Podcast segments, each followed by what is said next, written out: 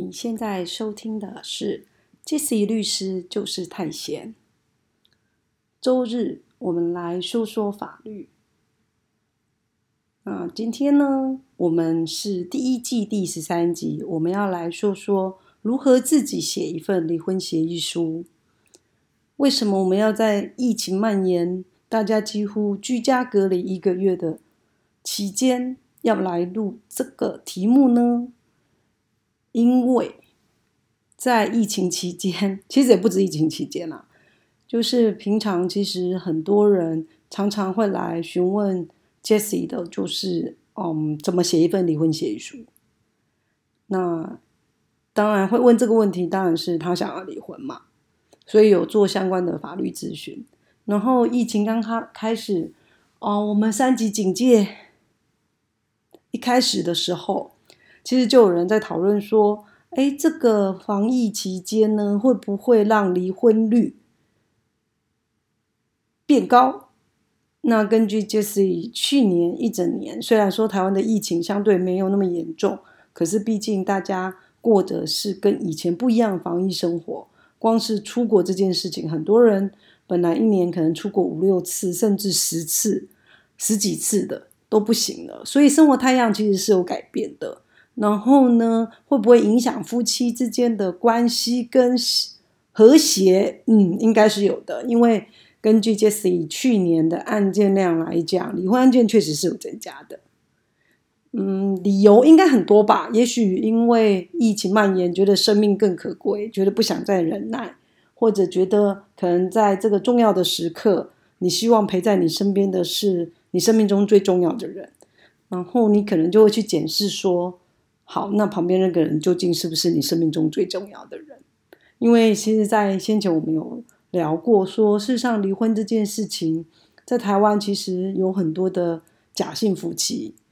那可能他们对于婚姻的质感、质量其实并不是那么满意的，可是其实还是维持着一个婚姻的外表，就是他们没有去做离婚的动作。那当然有很多很多的原因啊。所以呢，回到我们今天要讲的，假设你今天你要自己离婚，那你要怎么拟一份离婚协议书？对那既然会讲这个题目，就是说，呃，当然你要离婚不一定要找律师啦，因为我们法律没有规定说啊，你离婚一定要找律师。可是呢，通常因为我们现在是一个法治的社会，我们更是一个法治的国家。然后离婚这件事情虽然是一个身份关系的结束，可是事实上也涉及到常常啊，涉及到财产的纷争。还有可能假假假设你有共同的小朋友，有未成年子女，那到底谁要来当监护人，还是你们要共同监护？啊，那这个都是问题。那只是说，嗯，假设你有经济上的考量，或者是说，呃，你的配偶事实上是理性的，你们两个都是理性的，你们对于要结束婚姻这件事情是没有争议的。好，那你们就可以好好的谈。那如果说两个人没有办法好好的谈，我还是会建议说，可能你还是要哦听听呃律师的意见，甚至请律师帮你草拟一个离婚协议书。那我没有讲过嘛？其实杰斯律师就是太闲，这个节目就是希望说，大家假设有一些法律的问题，大家有初步的概念，那你要去找律师，你可能也比较知道要找怎么样的律师才可以。了解你的需求嘛？那或者是有时候有些人可能他经济上不允许，然后他没有办法去负担这样的律师费用。那先前我们几集也有聊到说什么是监护权，比如说你有假设有共同的小朋友还没成年，那怎么约定监护？然后怎么做访视报告？然后怎么做探视计划？然后有做。啊，孩子的教养计划，那在先前的节目，事实上这些都有有录过，然后希望大家假设有需要，你可以回去听这样子。那今天呢，有关于离婚协议书的部分，可能大家等一下听下来会觉得说，哎，好像不太知道那个具体的什么条款的话，那 Jesse 已经把一些范例有放在呃 Jesse 的部落格“小律师之劳工站起来”里面，那大家可以去搜寻，免费使用没关系。可是就是说，你可能要酌量，因为毕竟立稿它只是比较大的方向来写，说可能你要注意的，那你不能完全照抄啦，你可能要修改一下，因为毕竟。呃，你们夫妻之间，还有你们的小朋友，可能你们在乎的事情，或者是你们财产的金额，可能不是那么相同，所以你要适度的去做调整。所以就是给最简单的方向啊，让你们有一个心理准备，这样子，然后有一个参考的依据。所以那个例稿我已经放在我我的部落格了，所以请大家就自己。去看没关系。好，那回到今天呢，我们要讲说如何自己写一份离婚协议书之前呢，其实这些还是要很啰嗦的再提醒大家一次，就是这个也是常常，比如说当事人到我的事务所，然后呢要来做法律咨询，有关离婚的法律咨询，其实这些都会很啰嗦的再问一次，说你确定要离婚吗？那大家听起来会觉得很奇怪，他都已经来找律师了，而且已经要付呃，其实很贵的咨询费用，那怎么可能不离婚呢？可是事实上，以 Jesse 呃这几十年来的职业经验，那事实上真的有些当事人，他走到律师事务所，然后跟律师在讨论离婚这件事的时候。他心中事实上不一定真的决定已经要离开这个婚姻了，大家可能会觉得很奇怪，可是真的是这样。因为有时候一个婚姻可能有有一些状况了，有时候其实不是那一对夫妻的问题，有时候常常是周围的亲戚的问题。大家应该都有，比如说你周围的亲朋好友应该都有想类似的故事，我就不想赘述了。所以婚姻这件事情，事实上是。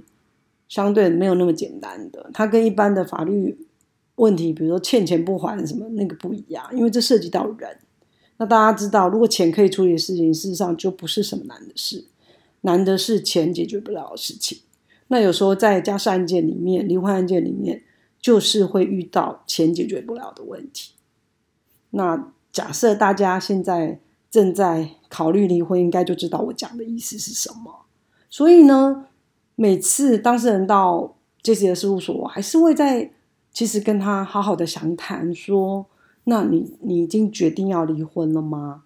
就是这件事情可能真的是要先考量清楚，因为这个非常重要。因为你要走进这个离婚的诉讼程序，无论说将来是用调解离婚的方式把这段婚姻关系结束，还是说经过法院的。判决，请法官裁判离婚，这个过程都是不是那么舒服的，因为可能双方一定会去互相的指责，然后呢会有很多的讨论，然后甚至很有很多的埋怨，很多负面的情绪等等的，所以你一定是要考量清楚。毕竟就是说，假设这个婚姻还没走到说要结束的阶段，拜托不要随随便便把离婚这两个字讲出口啦。因为其实，其实这个对对方来讲，其实是会很受伤的。假设对方是不想离婚的情况下，然后更不要常常把离婚挂在嘴巴上。因为我们看过有些当事人，他就每次跟丈夫吵架，然后就一直喊着要离婚，然后可能在家里每次吵架就写一份离婚协议书，可是。那个有用吗？没有用啊！根据我们台湾法律规定，你离婚要两个证人，然后要去户政机关登记。你在家里自己写一百份离婚协议书，你们的婚姻关系还是没有消灭啊！可是你们在婚姻关系里面那个信赖的基础，你们那种爱，其实会慢慢被被消磨殆尽了。对，所以有时候吵架就吵架，不要常常随随便便把离婚说出口。那当然，如果说两照真的已经两个人已经真的走不下去了。其实你勉强维持在婚姻里面，当然也不是一个好的选择。那这个就是夫妻要有那个智慧来处理。如果今天其实是没有孩子的情况下，那都 OK。事实上，就像你们当初你们相爱一样，你们愿意走进婚姻，然后去啊共同经营一个婚姻，对你们有彼此的承诺。那可能走不下去了，那两个成年人你们很成熟的决定分手，那你们就好好的说再见。因为很多人真的不会说再见，不知道该怎么说再见，他就是好像说再见也要要把对方弄得体无完肤，然后自己其实也体无完肤，那事实上是没有必要的。那如果说，两个人就是夫妻呢，事实上有共同的孩子，那涉及到的层面可能就是更多了。你可能要在呃离婚协议书里面，你要约定好说谁是要担任监护，然后呢，谁呃要怎么这个探视没有监护权的一方啊，他怎么来探视？那家庭哦，离婚当然没有家庭日常家庭生活费用了，就是小孩子的抚养费哦。好，所以大家搞清楚，如果离婚以后，假设你是主要照顾者，你跟对照请求的，你是监护人，你跟对照请求的那个是抚小朋友的抚养费，不是说哦你要给我这个老婆多少钱？你看离婚你就不是他老婆了，你就是他前妻了。对，你要要的是孩子的抚养费，所以大家一定一定要搞清楚。好，所以呢，我们说你要自己，你一份协议是。书之前，就是离婚协议书之前，你一定要先问问你心里的声音啦，你到底是不是真的要离婚了？那再来就是说，如果你没有要离婚，你就不要随随便便把离婚说出口。然后呢，如果你的爸爸妈妈没有离婚，你要不要随随便便一直来要跟律师要离婚协议书？我就曾经遇过这样的当事人啊，然后我就觉得简直莫名其妙，就是他的父母只是吵架而已。然后这个做女儿的就快赶紧来找我要离婚协议书，这是哪一招？对啊，所以我就觉得说，其实有时候我们不是当事人，这真的是给大家的建议啦。就假设我们不是当当事人，事实上离婚这件事情，有时候你不要涉入太多。当然，我们是律师，是在帮忙处理这个问题，另当别论。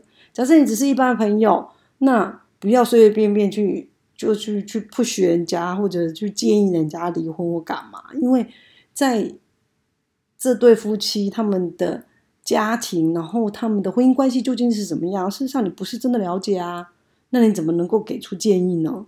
对啊，好，那离婚协议书呢？首先要去写清楚，就是说谁跟谁要离婚嘛，这是基本的。当然，你去户政登记的时候，他当户政机关的人员也也会跟你问你啦。然后呢，确认你的身份，然后呢，要两个证人。好，那这两个证呢，我们是觉得说最好是找认识的，否则有时候就是说证人你找那种随便找来的，然后不认识，然后到时候假设有些主张什么离婚无效啊等等的，然后你要找证人来做作证，说当初确实两造是有离婚的争议这件事情，就真正的意思，好，不是有争执的争议哦。就是说有离婚的意思这件事情都找不到证人，那到时候会很麻烦。因为这次确实有处理过相关的案件是这样，就他们明明就是离婚了，然后之后有一造反悔，然后又重新又回到法庭里面，然后又继续吵，所以就会觉得说你就是没有离一个干脆的婚呐，啊，然后你说再见也说的说的干不脆的，这样其实也并不是太好。那再来。嗯，可能离婚协离婚协议书里面先理清楚说谁要担任监护人。那再提醒大家一次，你担任监护人，你是意思是你愿意承担更多的责任，并不是说在比输赢哦，不是说你一定要争到孩子监护权你才是赢的，不是这样。你要真正去考量说你是不是真的可以提供这个孩子最好的照顾。然后如果你觉得可以，那去。争取监护权。那如果不行，可能你工作很忙，事实上你你也可以自动退让，说那请让对方来担任主要照顾者，然后来做监护，然后或者是你们共同监护，事实上都是一个选项。好，你因为如果这个孩子，因为常常我们常常看到在离婚案件里面，大家都真的争来争去的，可是。大家都忘记一件事情，就是说，你担任监护人的意思是说，这个孩子成年之前，假设他有任何的一些责任，比如说民事上的责任呐，然后这个监护人是要负赔偿责任的。对啊，可能大家都没想过这件事哈。对，所以可能你要看看说，客观上你是不是可以去承担这个责任，这是非常非常非常重要。好，那再来呢，双方可以约定说，假设今天是妈妈监护，那爸爸比如说呃每个月按月负担多少抚养费，这可以约定进来这样子。那嗯，我们看过有一个例子是，爸爸急着要。离婚，然后呢，就什么条件都答应，什么一个月付五十万的抚养费这种条款都答应，然后就到时候那个他的前妻就来要求他履行协议，就打这个诉讼，因为他根本付不出来啊，所以你不要为了脱身，然后就随随便便答应那个不平等条款，不要太夸张啊。那当然说你能力很强。你一个月可以负担五十万的抚养费，那我没有意见。可是假设你没有办法负担那个费用，你就不要随便答应，因为现在实务上一般是用主基处的标准。那主基处呢，假设是台北市的话，就是两万多块。那爸爸妈妈都有抚养的义务，所以就是一人一半。那主基处的那个标准到底是多少钱？这是在那个小律师之劳工站起来。的部落格里面，事实上也有把那个主机处的标准的表格有放上去。那如果大家有需要，自己再去查阅没关系。哦，那一般是照那个算啦。那当然你可以算高一点，你会认为说啊，可能你全职照顾啊等等的，有时候嗯，法官也会判到比较高一点。好，你要看客观情况下是怎么样，可以再再看看。然后呢，另外还有就是。呃，离婚协议书里面呢，假设你们有婚后财产，我会建议你们可能就是也要一起讨论。那纵使没有婚后财产，或者说可能怕有争议，最好在离婚协议书里面，你们就约定好说，嗯，就是所有的财产就是登记在各自名下的，就归各自，然后债务也各自负担，然后呢就抛弃剩余财产分配请求这样子。会比较好，对，以免以后徒生争议。尤其是假设你是钱比较多的一方，你有这样的条款放进来，才不会可能对照之后来再跟你主张夫妻的剩余财产分配请求。那个有时候请求起来金额不少哦，大家不要开玩笑。因为而且剩余财产的诉讼一打起来要打很久，没完没了的。嗯，所以这个一定要记得，这个非常非常重要。那另外还有就是说。呃，爸爸怎么来探视孩子，或者妈妈怎么来探视孩子？就是说，假设今天是妈妈担任监护人，那爸爸事实上他当然有探视孩子的权利啊。妈妈，你千万不要去阻止爸爸看小孩哦，因为你阻止看小孩，事实上爸爸可是可以用你阻挠探视这件事情来要求改定监护的。因为监护权不是说你们现在请法院下裁定以后，然后就永远一直到。小孩子成年就是这么定了。如果你没有照顾好，或者是说孩子有受伤的情况，或有什么照顾不周的，事实上另外一照可以要求改定监护的。对，所以这很重要，所以一定要特别注意，你不能阻挠啊，阻挠探视。那另外从一个嗯很实际的角度来讨论，就话就是你为什么要阻挠孩子跟自己的亲生爸爸交往呢？有一个人。爱他的爸爸难道不好吗？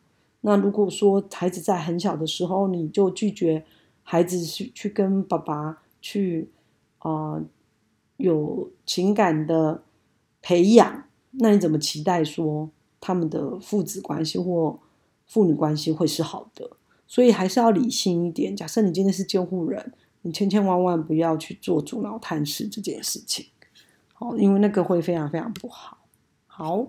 那所以呢，离婚协议书事实上，呃，就像我们今天讲的，可能有几个重点。第一个，你要两个证人啊，在离婚协议书上签名。那这两个证人，我会建议说，最好是认识的，这样会比较好。好，否则可能以后你们这个离婚案件变得有争议，可能也不太好。然后呢，你可能要约定好说，那谁要担任监护人？假设有小孩子的情况下，如果没小孩子，那当然就没有问题了。男婚女嫁各不相干，然后把财产就是约定好这样子。说，嗯，就是现在从离婚这时候，然后各自名下的财产归各自所有，然后呢，负债也各自负担，然后抛弃剩余财产分配请求等等的。那这样财产部分事实上就处理干净。然后呢，如果有孩子的话，那就是约定谁是监护人，然后没有监护的一方怎么探视孩子，怎么付孩子的抚养费。那基本上大方向大概就是这样。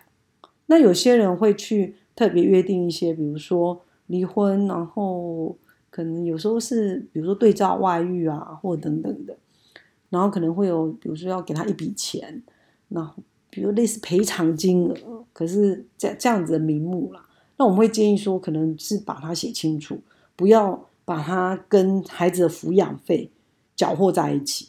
哦，比如说要给妈妈，就是要给妈妈的，然后是孩子的抚养费就讲清楚这样子。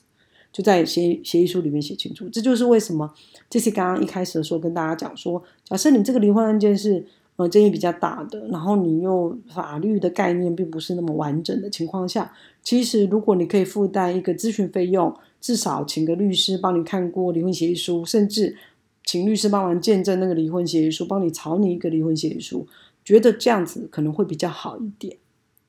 你现在收听的是杰西律师就是太闲。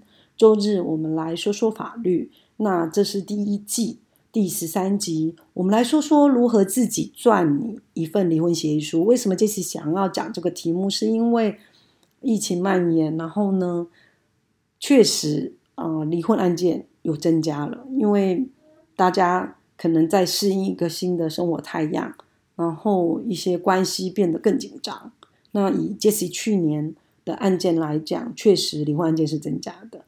再者是，嗯，我们在家事案件里面也常常会看到有一些当事人，他可能想离婚，可是他不知道怎么自己去撰拟一份离婚协议书。那 Jesse 有把那个离婚协议书的一个立稿放在 Jesse 的部落格，就是小律师之劳工站起来里面。那如果大家有需要，可以去看。那至于说，呃，怎么约定孩子的监护权，然后探视方式。还有访视报告等等的，在我们先前的节目事实上也都有跟大家讨论过。那大家如果有需要，再回去听先前我们已经讨论过的。因为这是这个节目这个 podcast，就是希望可以提供一些姐妹们或者一些爸爸们，当你要跟自己的配偶来讨论离婚案件的时候，那你要特别注意什么样的资讯，然后什么样的法律常识。那希望对大家都有帮助。那如果有需要，大家就去部落格看那个立稿。那今天呢，我们讲的是如何自己写一份离婚协议书。那你一一定一定要先问自己：你真的要离婚吗？如果你要离婚，才能把离婚这件事情说出口，才能去准备一份离婚协议书。第二个，可能。要去理清楚，说，那你假设有孩子的情况下，你要不要担任孩子的监护人？那如果没有担任监护人，那你要怎么探视孩子？然后呢，那你怎么要怎么负担孩子的抚养费用？对，还有就是，嗯，就是假设双方有财产，因为这个是常常有时候看到是那个金额比较大的部分，那你们双方要不要把，嗯，婚后的财产，夫妻的？剩余财产分配怎么分配约定好，因为这个都是非常重要的。就是我们今天要说再见，就是要好好的说再见，然后把一些相关的事情处理好，才不会后面又没完没了，徒增困扰。因为我们看到太多人真的不知道如何说再见。你现在收听的是杰西律师，就是太闲。那今天我们说的。如何自己写一份离婚协议书，就说到这喽。谢谢大家。